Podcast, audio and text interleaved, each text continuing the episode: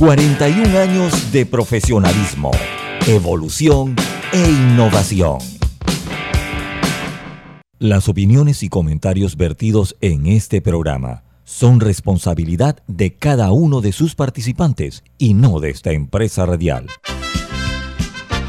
Son las 7.30 de la mañana, hora de un buen café y hora de Infoanálisis, el programa de información y análisis más profundo de Panamá. Infoanálisis con Guillermo Antonio Adames, Rubén Darío Murgas, Camila Adames Arias y Milton Enríquez. Infoanálisis por los 107.3 de Omega Estéreo.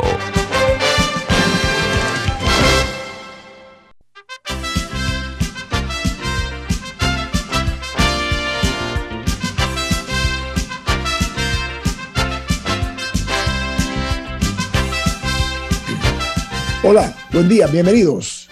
Esto es Info Análisis, un programa para la gente inteligente. Hoy es 29 de marzo del año 2022. Se acaba el tercer mes del año.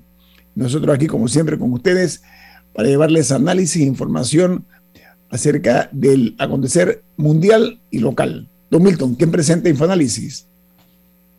Esta mañana, como siempre, disfrutamos de una deliciosa taza del café Lavazza, un café italiano espectacular.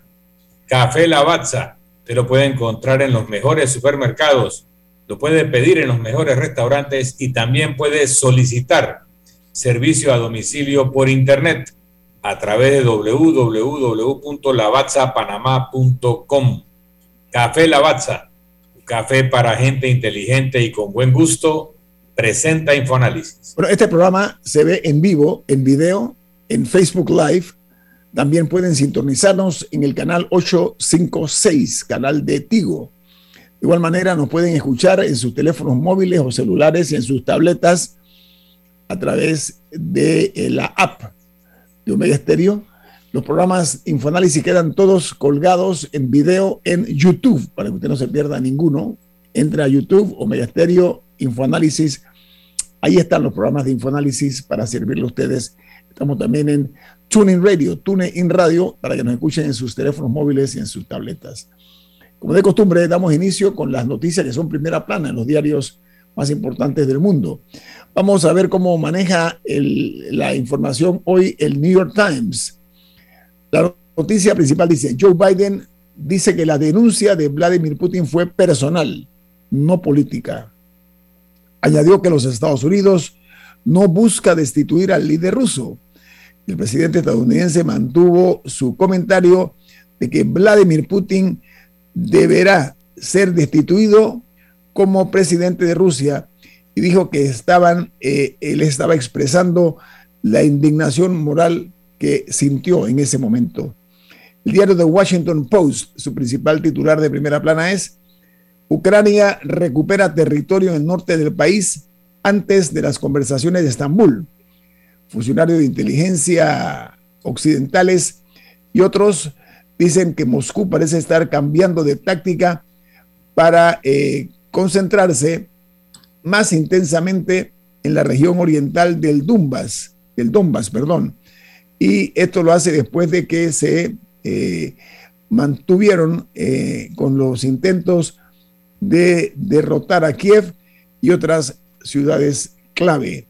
El Wall Street Journal titula en su primera plana. Pero antes, antes de, seguir, eh, muy importante, eh, aparentemente había un anuncio por parte de Rusia de que va a reducir sus ataques alrededor de Kiev, en lo que parece ser algún tipo de avance en las negociaciones eh, que se están dando actualmente, creo que en Turquía. en Turquía, en Turquía, desde ayer. Fue, Sí, esta es una alerta que llegó hace media hora o menos eh, de que se había dado ese anuncio, así que eh, esperemos que, sigan andando en esa dirección. Pero eso recién de esta mañana en la última media hora. Sí, la, la voz de, Inglaterra, la, la, agencia de noticias de la BBC de Londres, la que anuncia que los, eh, los estados rusos o Rusia va a retirar la presión sobre Ucrania. Es lo que va a disminuir, va, a disminuir. sí, va a disminuirla, gracias. esa presión sobre, eh, particularmente sobre la ciudad de Kiev. Bueno, el diario The Wall Street Journal titula, Ucrania contraataca para recuperar territorios antes de las conversaciones y dice que eh, Kiev y Moscú van a sostener o están sosteniendo conversaciones de alto al fuego en Turquía hoy, aunque los funcionarios eh, occidentales dudan de que Rusia esté lista para detener las hostilidades en esa región del mundo. En Argentina, tras la aprobación del acuerdo con el Fondo Monetario Internacional, dice que enviará esta institución la primera misión eh, revisora en mayo para asegurar las eh, metas en el gasto, en la emisión y las reservas en cuanto al control de precios, los subsidios y la aplicación de cero control de precios.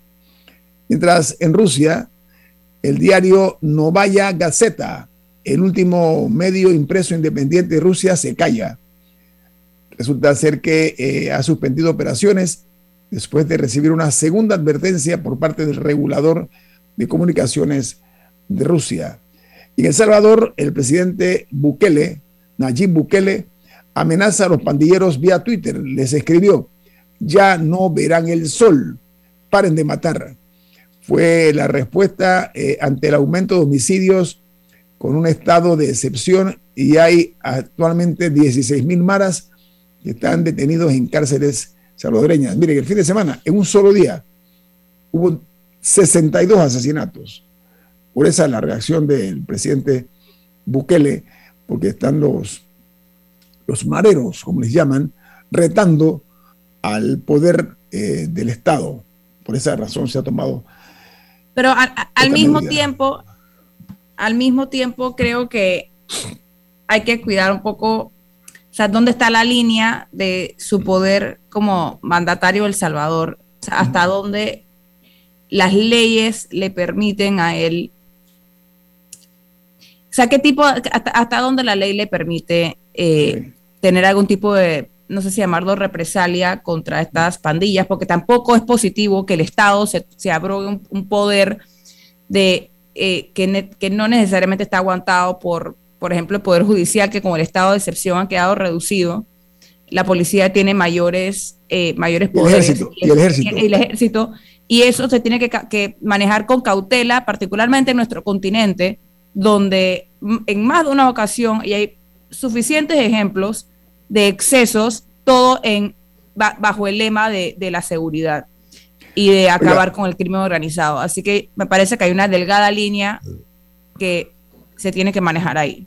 Oiga, en China, la noticia principal en los medios chinos es que la ola de Omicron recrudece las medidas anti-COVID y colocan al punto que las autoridades han decidido colocar sensores en la puerta de las casas para no saltarse la cuarentena y avisan eh, eh, la gente cuando se da este tipo de eh, excesos, avisan a la comisaría y hay grupos de barrio, etcétera, que inmediatamente proceden a evitar que la gente salga de sus casas. Han colocado sensores, imagínense ustedes ese tipo de medidas.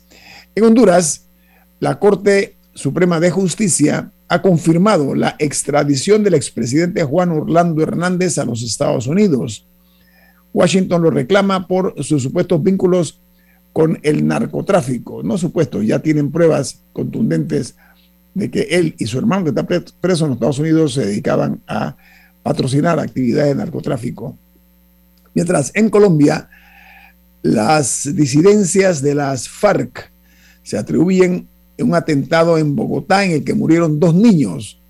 Dice que la explosión dejó también más de 30 heridos. Esto ocurrió el sábado pasado. Están buscando evidencias, pero ya la FARC aceptaron ellos eh, esta acción criminal.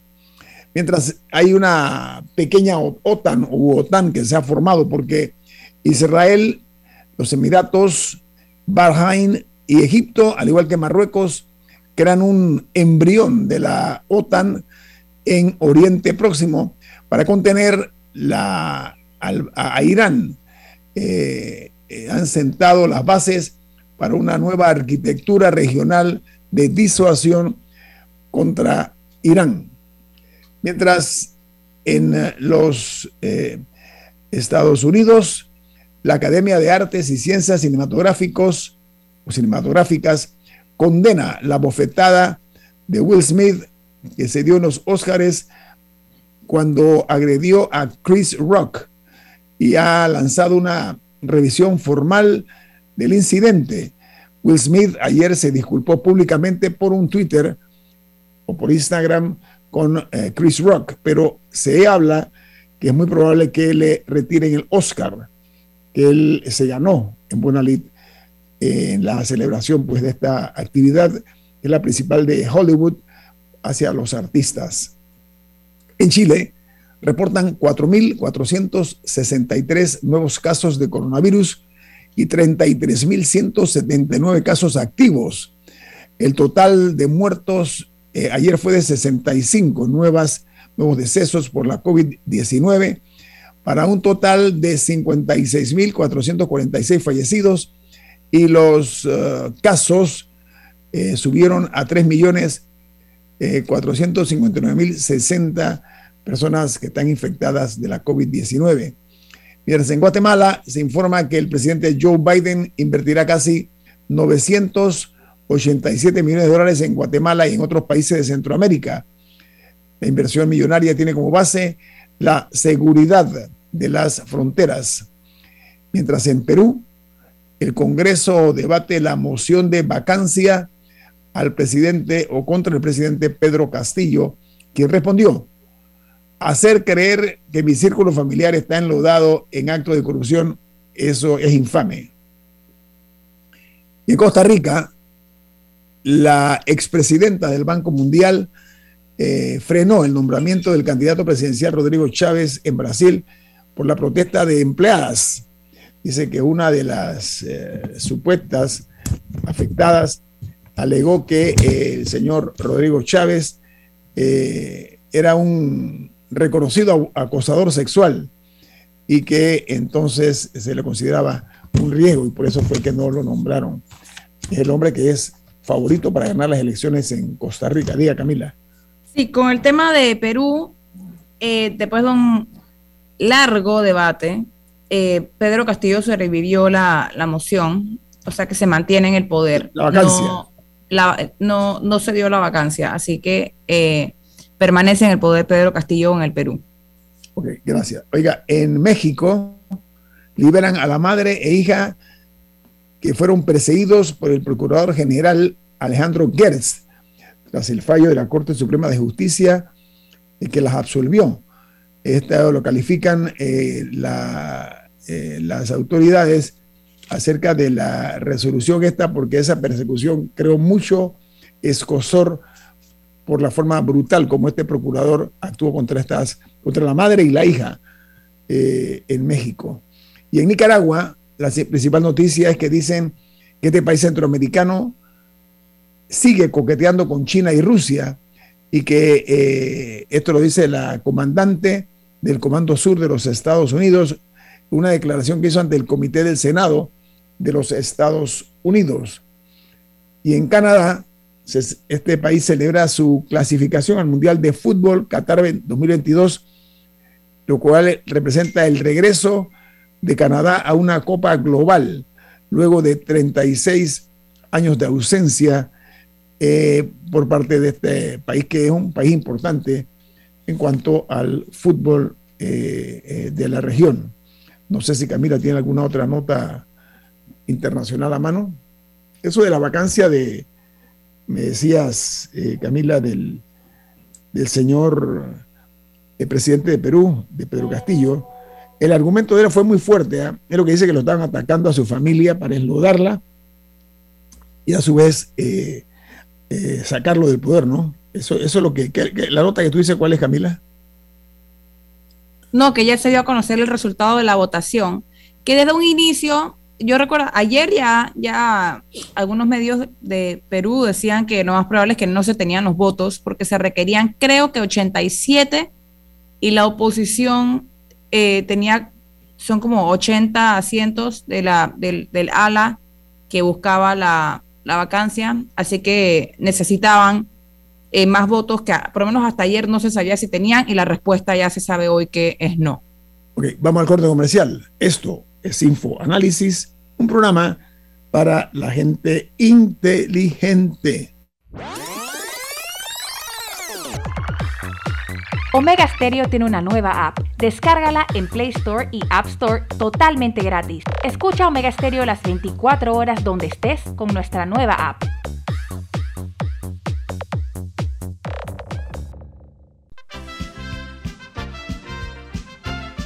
La gente inteligente escucha InfoAnálisis.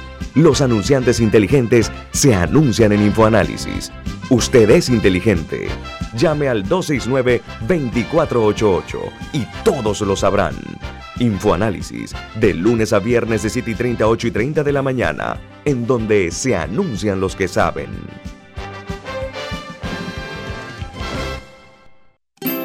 Hogar y Salud les hace la vida más fácil con la extraordinaria línea de pañales nocturnos para adultos Prevail los pañales nocturnos para adultos Prevail son 100% absorbentes y de uso prolongado.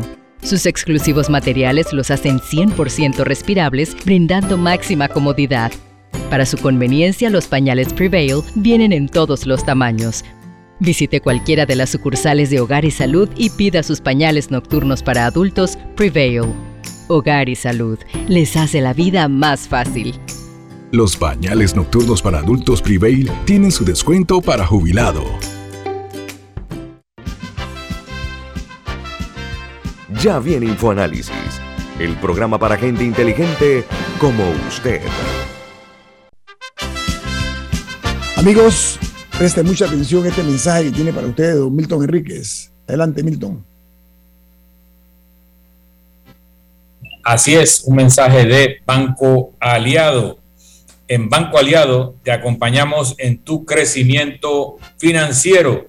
Ahorra con tu cuenta Más Plus, mejorando el rendimiento de tus depósitos. Banco Aliado, tu aliado en todo momento. Puedes visitar la página web de Banco Aliado en www.bancoaliado.com y también puedes seguir a Banco Aliado en redes sociales como arroba Banco Aliado. Banco Aliado, tu aliado en todo momento. Amigos, vamos a darles a conocer a ustedes la información sobre el estado de la COVID-19 en la República de Panamá. Ayer se reportaron 125 casos nuevos eh, que fueron confirmados por el Ministerio de Salud y se habla de dos fallecidos.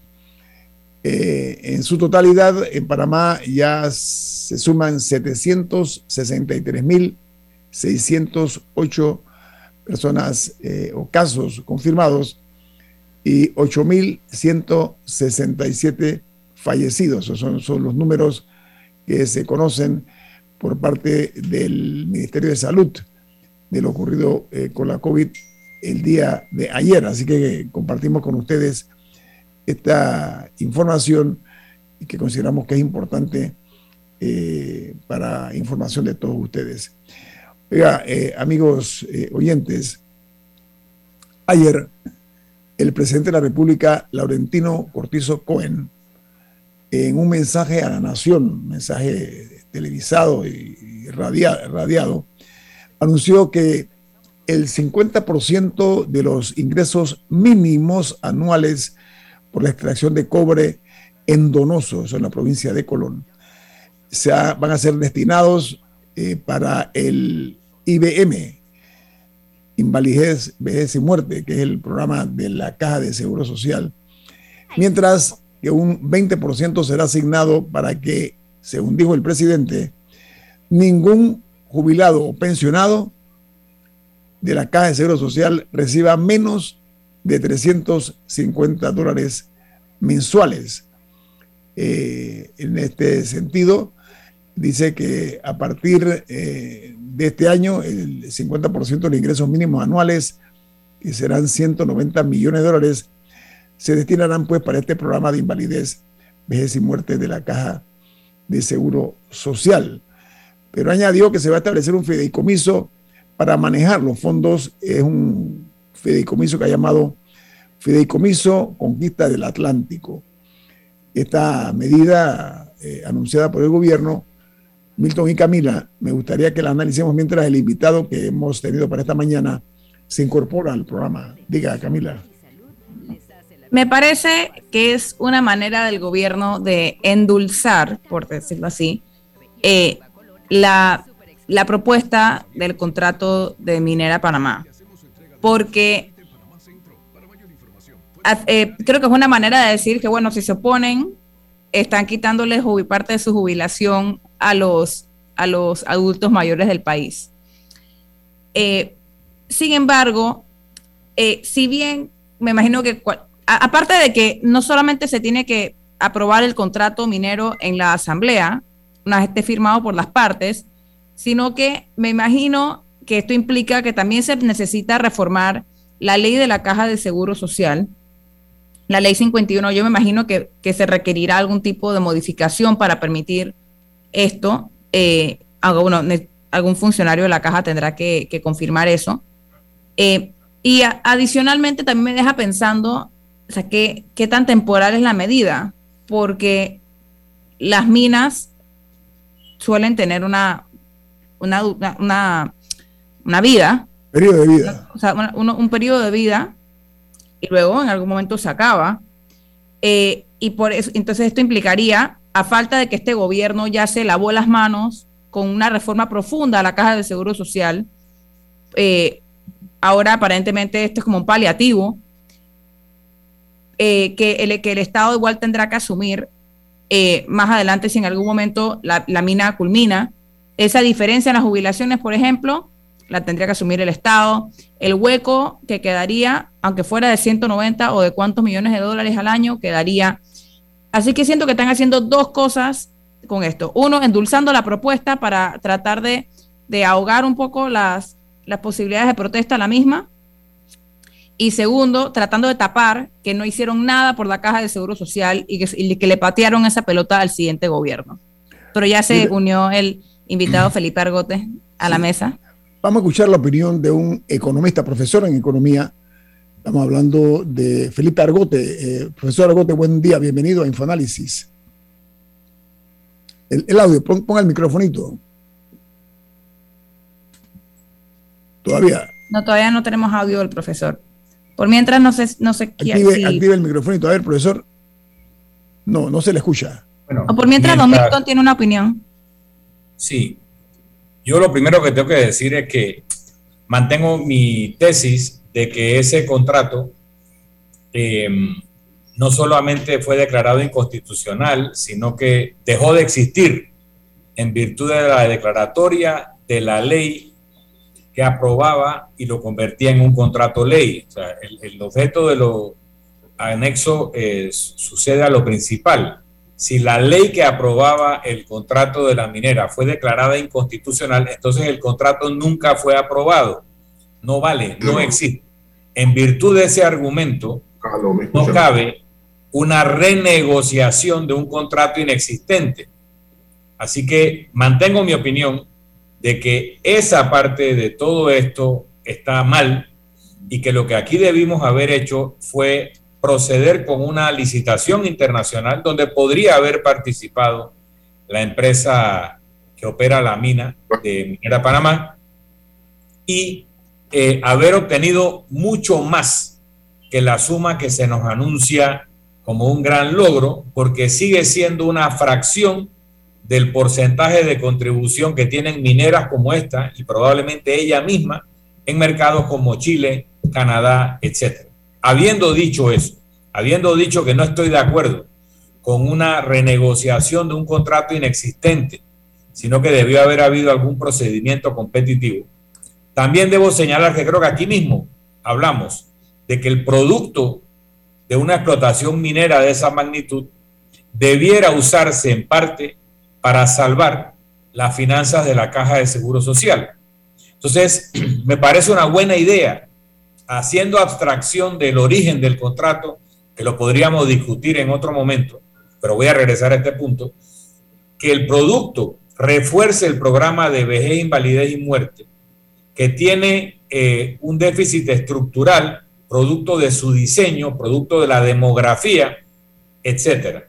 Entonces, reforzarlo con este tipo de fondos tiene un efecto social muy importante. No solo cubrir las jubilaciones de las personas que lo alcanzan, sino darnos paz social, porque cualquier país se puede imaginar que una institución como nuestro Seguro Social, que representa un porcentaje significativo de nuestra economía, si quiebra, produciría un caos enorme en toda la economía. Entonces hay que salvar al Seguro Social y esta forma lo salva sin afectar las medidas paramétricas que era la voluntad del presidente y la instrucción del presidente. O sea, es una medida inteligente. Pero quiero regresar al punto de Camila.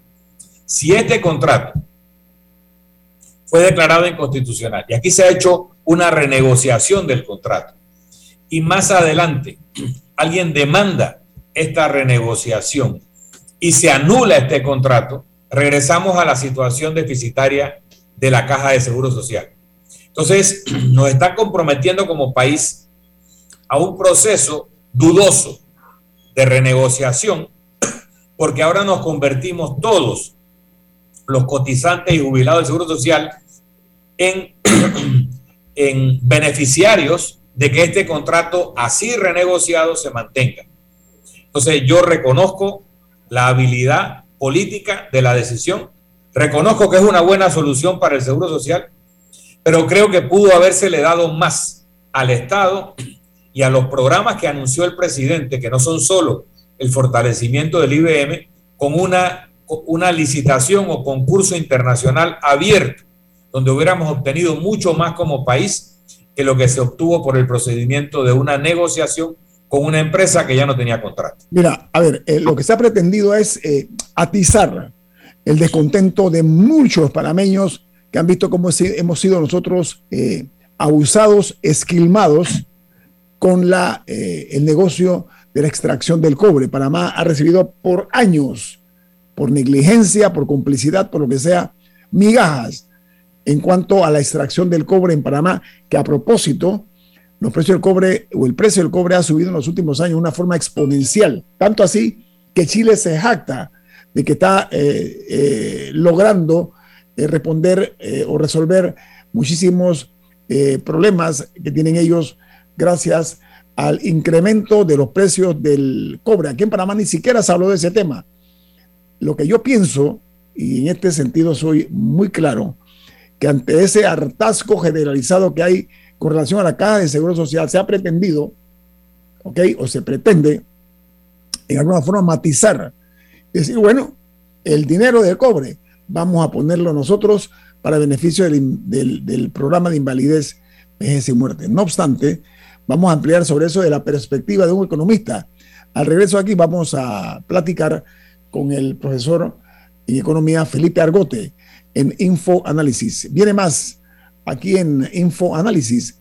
Este es un programa para la gente inteligente.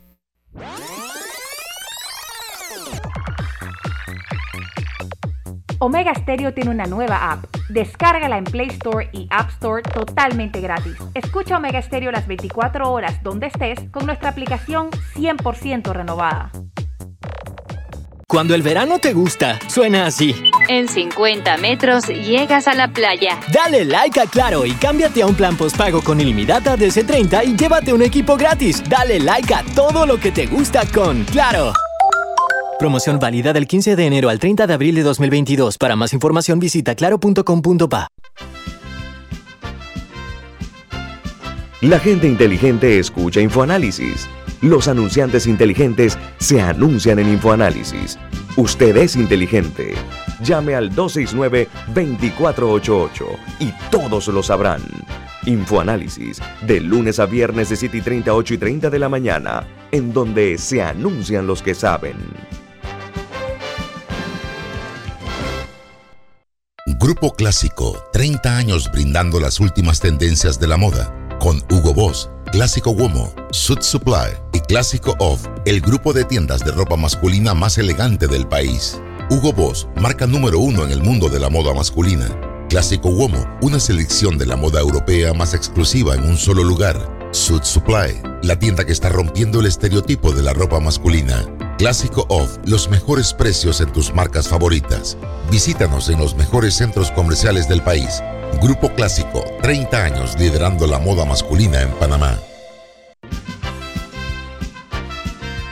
Ya viene InfoAnálisis, el programa para gente inteligente como usted. Profesor Felipe Argote, economista, eh, hemos eh, comenzado el programa con relación al anuncio hecho ayer por el presidente de la República, Laurentino Cortizo, donde él dio a conocer que el 50% de los ingresos mínimos anuales por la extracción de cobre en Donoso van a pasar al programa de invalidez, vejez y muerte. Eso significa que un 20% va a ser asignado para, según dice el presidente, ningún jubilado o pensionado reciba menos de eh, los 350 mensuales por parte de la caja. Eh, yo comienzo por el principio y es, se habla en reiteradas ocasiones en la comunicación de el 50% de los ingresos mínimos. Por favor, eh, ilústrenos al respecto, profesor Argote.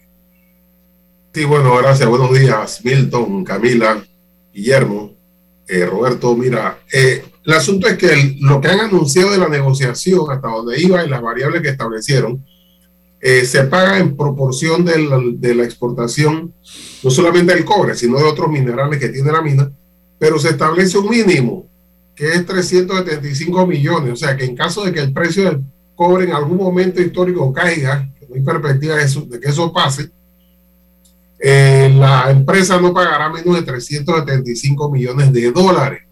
Eh, por eso se habla de un mínimo. Pero mira, eh, Guillermo y Camila y Milton, el asunto no es ese. Ustedes recuerdan, y seguramente Guillermo debe recordarlo, Milton también, en la década del 60, después de, los, de la situación del 9 de enero, se envió un grupo negociador para resolver con Estados Unidos los problemas de conflicto alrededor del tema de la Caja de Seguro Social. Ellos llegaron con un espectacular paquete de ingresos adicionales que incluía hasta que nosotros los panameños íbamos a ser parte de la administración pero la gente lo rechazó. ¿Lo rechazó por qué? Porque decían, no, es que no queremos más plata. Lo que queremos, sí queremos más plata, pero lo que queremos es que nos devuelvan nuestro activo.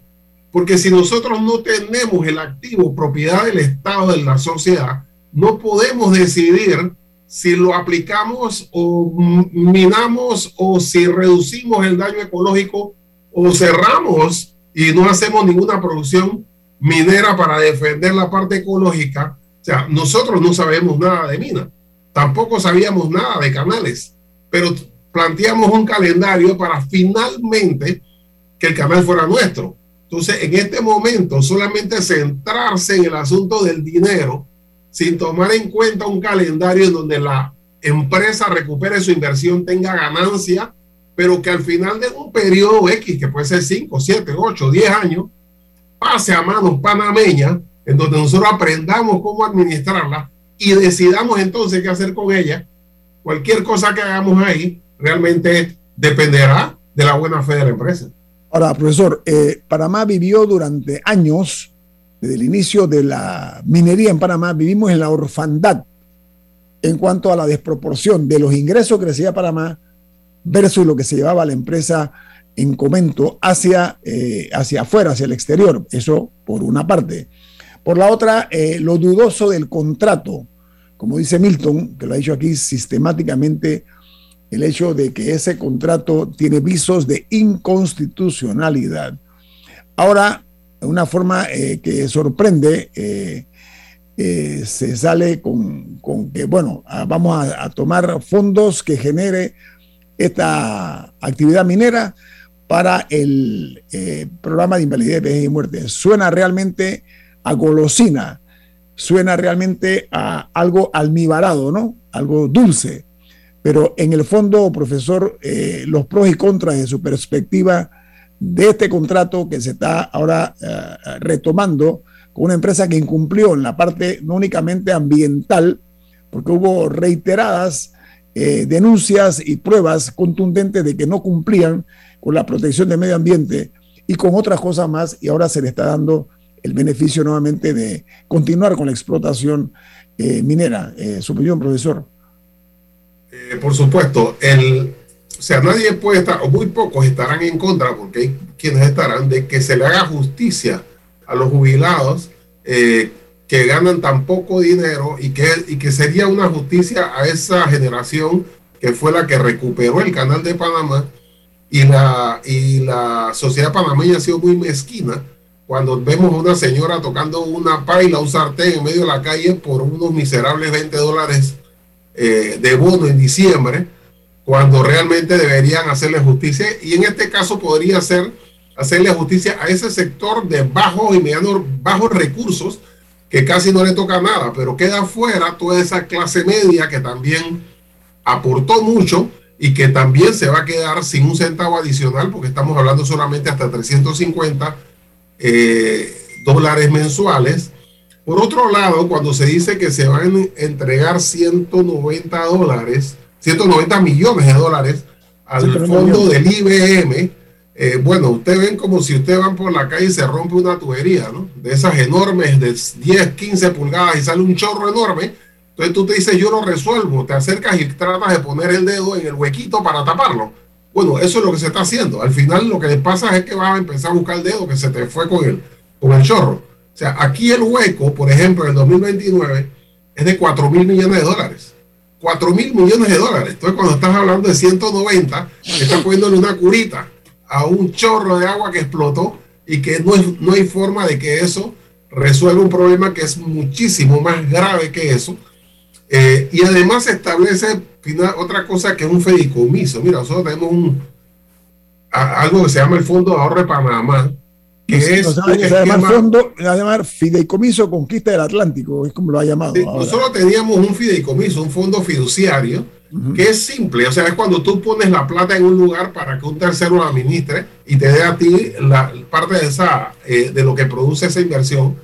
Eh, eso fue superado por el Fondo de Ahorro de Panamá, en donde el país tiene un grupo que administra directamente el dinero, no a través de un tercero. O sea, es, si tenemos el Fondo de Ahorro de Panamá, ¿por qué vas a crear un fideicomiso? En vez de ponerlo en ese fondo para que genere mucho más de lo que te va a generar a través de un intermediario, ojalá sea el mismo estado del intermediario. No hay necesidad de eso, pero son eh, decisiones financieras que seguramente eh, no, no tomaron en cuenta. Pero lo más importante a mi juicio es que siempre que tú tienes una empresa, el planteamiento que hace Milton es coherente. O sea, dice cómo tú vas a hacer eso, pero es un argumento, yo entiendo, legal, pero de una perspectiva macroeconómica, nosotros fuimos huérfanos de ingresos por parte de, los norteamericanos en el canal, nos pagaban medio millón de dólares. Eh, si nosotros hubiéramos negociado plata, seguramente hubiéramos ganado mucho más de lo que teníamos, pero tengan la completa seguridad que este año no hubiéramos recibido los 2.400 millones que pretendemos recibir del canal administrándolos nosotros. Eso tomó 23 años en calendario. Pero el inicio de todo fue nosotros somos propietarios del activo. Y eso debe ser la perspectiva del Estado, no los 200, 300 ni 500 millones. ¿Cómo hacemos para ser propietarios de un activo para poder decidir qué hacemos con él? De lo contrario, todos esos ecologistas que salen a la calle saldrán a la calle a hacer eh, planteamientos románticos. Pero la empresa, siendo dueña del activo, va a tomar la decisión si tumba los árboles o no los tumba. Este la, frase, la frase que resume la lucha de la época que habla Felipe la enunció el presidente José Antonio Remón Cantera cuando dijo, ni millones ni limosnas, queremos justicia. Y eso fue lo que signó mover la lucha de la reivindicación del canal del plano económico al plano de la soberanía nacional. Decían, pero es que la gente no come soberanía. Pero hoy en día estamos comiendo 2 mil millones de dólares de soberanía. Pues en ese tiempo estábamos hablando si pasaban de 250 mil dólares al año a un millón de dólares al año. Miren la diferencia entre luchar por una causa justa propia y aceptar la limosna, ¿no?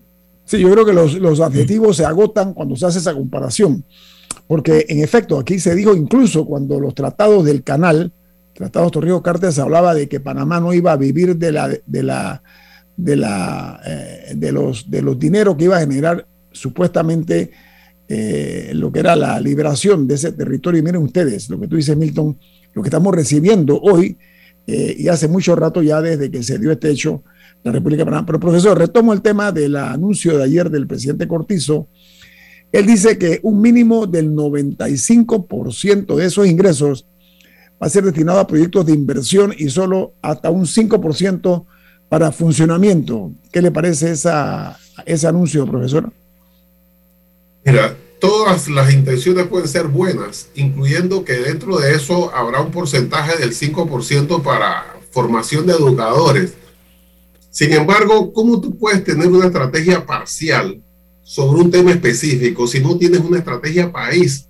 Y ese es el grave problema que si no hay una estrategia país, cualquier táctica puede ser equivocada, aún de buena fe. Miren, cuando me dicen, por ejemplo, que van a invertir para la formación de docentes, no se percatan que gran parte del problema de los docentes tiene que ver con el sistema de pensiones. O sea, una docente, un profesor, una maestra que se jubiló a los 57 años, hace 8 o 10 años, se jubiló con un salario de 600 dólares. O sea, le tocan 400 dólares de seguro social. Hoy ese educador, ese educador gana 1.800 dólares. Ese educador que ahora tiene 67, 68, 70 años, no se va a ir nunca. ¿Por qué? Porque al día siguiente va a ser, eh, va a ser pobre. Al día siguiente. ¿Por qué? Porque va a ganar 400 dólares. Entonces le duele los pies de subir escalera, no puede seguir trabajando, pero ese educador se va a parar todos los días a tratar de crear una razón para no dar clase porque está, pero no puede irse porque su jubilación es de 400.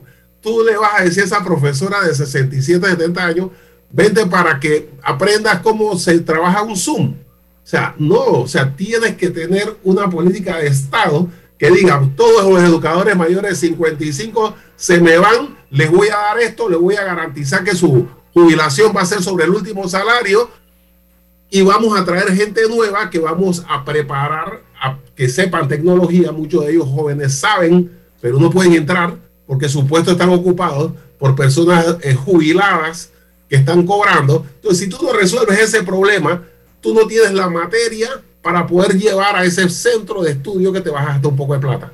Por eso es importante el asunto de la estrategia país de conjunto, en donde se adaptan ese tipo de sectores.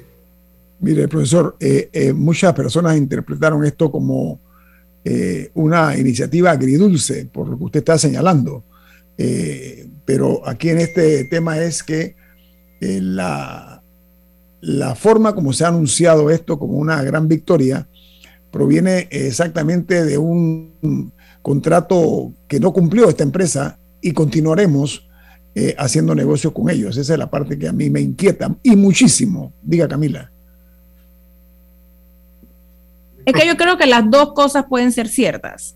Uno puede celebrar, es que bueno, me alegra y es algo positivo que vaya a haber un alivio inmediato para, para miles de jubilados en el país que, bueno, un, uso la palabra alivio porque es, porque debería ser más, pero bueno, eh, un alivio inmediato, no sé si temporal, y que lo van a recibir y que va a impactar su calidad de vida inmediatamente. Uno puede celebrar, celebrar eso y al mismo tiempo criticar de dónde viene. Y criticar eh, que no se hayan, que, que quizá eso sirva como una curita para tapar que no se tomaron decisiones que generaron un mayor impacto en el sistema en sí. Las dos cosas pueden ser ciertas al mismo tiempo. Eh, tengo un corte comercial. Profesor, vamos a quitar unos, minutos más, porque ¿sabe qué? la caja de seguro social ha sido no la piedra en el zapato de los presidentes, ha sido la roca en la piedra, en, los zapatos de los presidentes. Y ahora el actual gobernante ha tomado esta decisión que amerita que un programa de esta categoría analice con un hombre, un especialista en la materia, un profesor de economía, el impacto que puede tener esto y además repercusiones en otras áreas. Viene más aquí en Info Análisis. Este es un programa para la gente inteligente. Omega Stereo tiene una nueva app. Descárgala en Play Store y App Store totalmente gratis. Escucha Omega Stereo las 24 horas donde estés con nuestra aplicación totalmente nueva. inundado de papeles en su oficina. Gasta mucho tiempo buscando documentos y archivos. En Solutexa digitalizamos los documentos de su empresa y le proporcionamos un software poderoso y fácil de usar para que pueda organizar y encontrar esos documentos escaneados. Llámenos al 209-4997 para un demo sin compromiso. Solutexa, expertos en digitalización y gestión documental.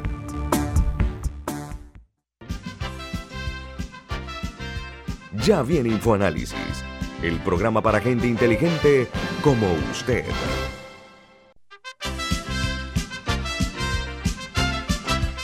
Bueno amigos, los desafíos son monumentales en cuanto a el programa de la Caja de Seguro Social, los programas que están en una situación deficitaria, pero eh, también es importante el apoyo social a los sectores más vulnerables. Hay que, hay que sopesar ambas cosas. Usted iba a decir algunas opiniones de oyentes, Camila, ¿cuál era? y después se la paso ah, a Milton. ¿Cómo no? Sí, eh, brevemente, el oyente Luis nos escribe que debería haber una cláusula en ese aumento de que solo se puede embargar un 10% de la pensión, porque eh, si no, estas van a ser embargadas por financieras. Eh, la oyente Silvia dice, bueno, más que una pregunta, un comentario, que ya no jueguen con la esperanza de los jubilados y pensionados, que son una población muy vulnerable y con muchas carencias económicas. Y la oyente eh, Aracelis insiste también en que a los jubilados se les ha violado sus derechos humanos y económicos y que desde hace décadas se les ha deteriorado el nivel de vida. Milton. Eh, producto de lo que dije y para recapitular y pasar la guitarra a Felipe Argote, me reacciona un amigo por, por chat. Yo he planteado que hay que separar los cuestionamientos al contrato de la mina y podemos hacerlo extensivo a que si Panamá debe ser un país minero, debate que no hemos terminado de hacer a el hecho de la decisión del gobierno de qué hacer con el producto de lo que esa mina o cualquier empresa minera pagaría al Estado. Y es una decisión prudente y correcta reforzar los programas de IBM de la Caja de Seguro Social.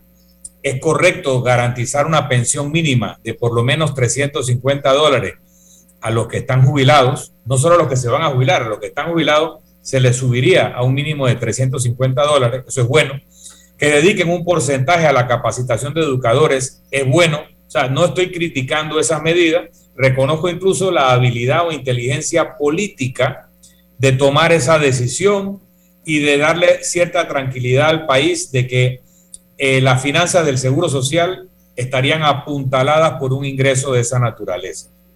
Pero me dice el amigo, tu cuestionamiento sobre el futuro del contrato de la minera es irrelevante, me dice, porque esto, es, esta medida que anunció el gobierno es lo que ellos van a hacer con el dinero que se les pague. Si se los paga Minera Panamá o se los paga otra empresa a la cual se le da la concesión producto de que se anula el contrato actual, van a seguir teniendo que pagar y va a seguir teniendo que, y seguirá funcionando el sistema. Así que yo quiero reconocer el hecho de que la medida de distribución que el gobierno anuncia, salvo que la mina cierre, es irrelevante con respecto al destino del contrato y quién explota la mina. Porque mientras la mina esté siendo explotada y esté produciendo el mínimo de 350 o 375 millones, esto va a, canalizarse a programas que lo necesitan y que son medidas prudentes del gobierno. Bueno, tengo que reconocer eso dentro de la lógica del argumento. Eh, amigo oyente, nosotros eh, tenemos ejercer un periodismo crítico, de denuncia, pero de manera equilibrada y ecuánime. Por eso hemos invitado hoy a un profesor en economía para analizar esta medida eh, tomada o anunciada por la actual administración. Eh, profesor Argote, eh, no, no creo que, ya, yo creo que hemos agotado este tema. Yo quiero hacer una pregunta sobre otra situación que se está llevando a cabo. Es que ayer se reunió la mesa técnica para supuestamente agilizar y atender el abastecimiento o el desabastecimiento de eh, medicamentos. Se habla que en dos semanas eh, se va a, eh, lograr conocer, estamos hablando del 11 de abril, las recomendaciones de esta mesa para el proceso, para lograr que los procesos sean mucho más ágiles para eh, bajar un poco el problema del desabastecimiento y mejorar sobre todo esos nefastos procesos que se dan en lo que es farmacias y drogas, lo que ha incluso incentivado la escasez. ¿Cuál es su opinión, profesor, acerca de esta iniciativa de la Mesa Técnica de Trabajo sobre los medicamentos? Eh, mira, el, los sistemas de administración de inventarios ya están inventados hace, hace muchos años. Hay eh, programas casi que inteligentes que te dicen eficientemente qué debes comprar, cuánto tiempo, cómo lo haces dependiendo del tiempo que llega, del abastecimiento necesario y te, y te lo va ajustando históricamente. El SAP, que es el mejor programa del mundo en cuanto a eso, eh, lo tiene el Seguro Social. Eh, sin embargo, si tú no tienes del otro lado eh, los técnicos necesarios para poder administrar ese programa, simplemente tienes, eh, es como la gente que tiene el Excel y escribe a mano eh, la sumatoria con la calculadora, o sea, porque no, no sabes aprovechar el, el software. Entonces, si tú lo utilizas, evidentemente vas a tener un sistema eficiente de inventario. Y no hay mesa técnica que te pueda decir cómo hacer las cosas, porque eso ya está hecho. Está hecho. Hay, países en donde el inventario de medicina es eficiente. Inglaterra, Canadá, son fabulosos. Entonces no hay que inventar el agua tibia.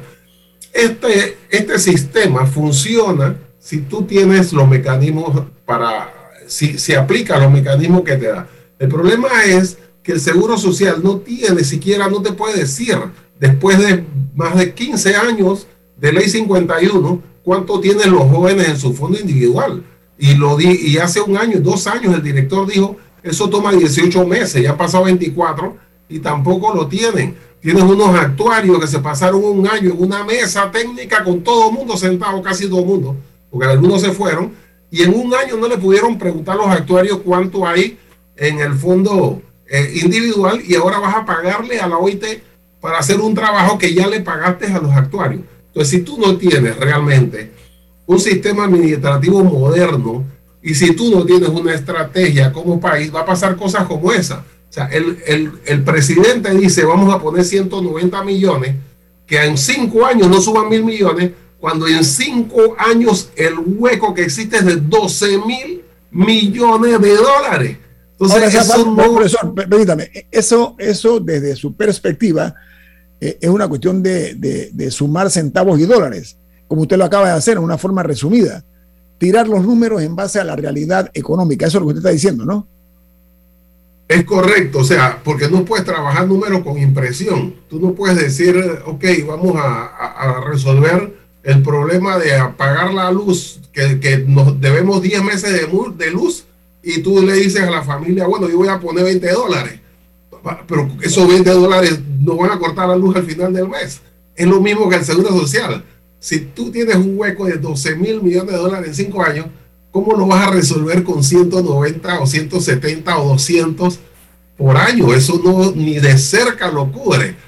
Tienes entonces que hacer un plan estratégico de cómo resolverlo, que lo hay, que existe, pero no solamente trabajar con eslogan. Eh, y con anécdotas. No se puede. Camila. Eh, otro tema económico de gran importancia actualmente es el, precio de los combustibles, que vemos que eh, actualmente hay llamados a huelga eh, de diferentes sectores y hay distintas peticiones rondando sobre la mesa, desde un subsidio para los transportistas a exigencias de que se congele el precio. ¿Cuáles son, o a otros que piden que se elimine el impuesto también? ¿Cuáles son sus impresiones como economista de la situación con el precio de los combustibles y alguna de las peticiones que hay?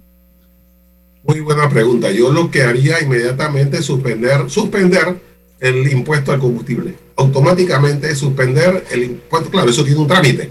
Y me van a decir algunos economistas que les gusta más hablar de derecho que de economía, que lo que pasa es que hay una renta sustitutiva. Son 350 millones de dólares al año eso se puede hacer con una renta sustitutiva y los abogados son especialistas en crear cosas que después eh, eh, pueden evaluarse. Porque el problema del combustible es que no es como cuando aumenta el precio del arroz, que tú puedes comer frijoles. O sea, si el combustible sube, sube todo, todo se infla. Y al inflarse todo, los que pierden es todo el mundo. O sea, la gente tiene menos poder adquisitivo. Entonces, eso es una parte.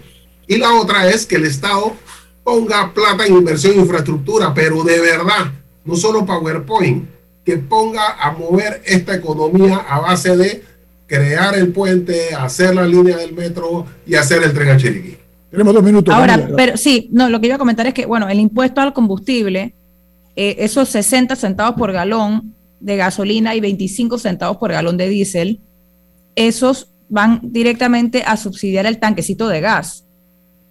Eso, o sea, eso es legal, eso no es que economía. Tú creas una renta sustitutiva para cubrir eso. Y eso es muy fácil. Eh, invéntale un impuesto a los casinos y calcula que van a ser 330, porque al final, si no se dan los 330, eso no cambia nada, porque a cada rato, al final de octubre, el gobierno hace un ajuste en el presupuesto y después habla del presupuesto ajustado. Eso es un papel, es un número. El Estado tiene que intervenir porque es un momento crítico y no puede ser que el argumento sea legal. Oiga, profesor, ya tenemos que irnos, pero ¿sabe qué? Otros países de la región han tomado ese tipo de medidas en base a lo que se está presentando con el petróleo, para que estemos muy claros en los precios del crudo. Profesor Felipe Argote, gracias por estar con nosotros esta mañana. Gracias a usted. Se agradece, se agradece mucho. Milton, viene Álvaro Alvarado con su programa Sin Rodeos. ¿Y quién despide Infoanálisis? Nos vamos, pero lo hacemos disfrutando una deliciosa taza del café Lavazza. Un café italiano espectacular. Café Lavazza, un café para gente inteligente y con buen gusto. Despide Infoanálisis. Ha finalizado el Infoanálisis de hoy. Continúe con la mejor franja informativa matutina aquí en Omega Estéreo 107.3, Cadena Nacional.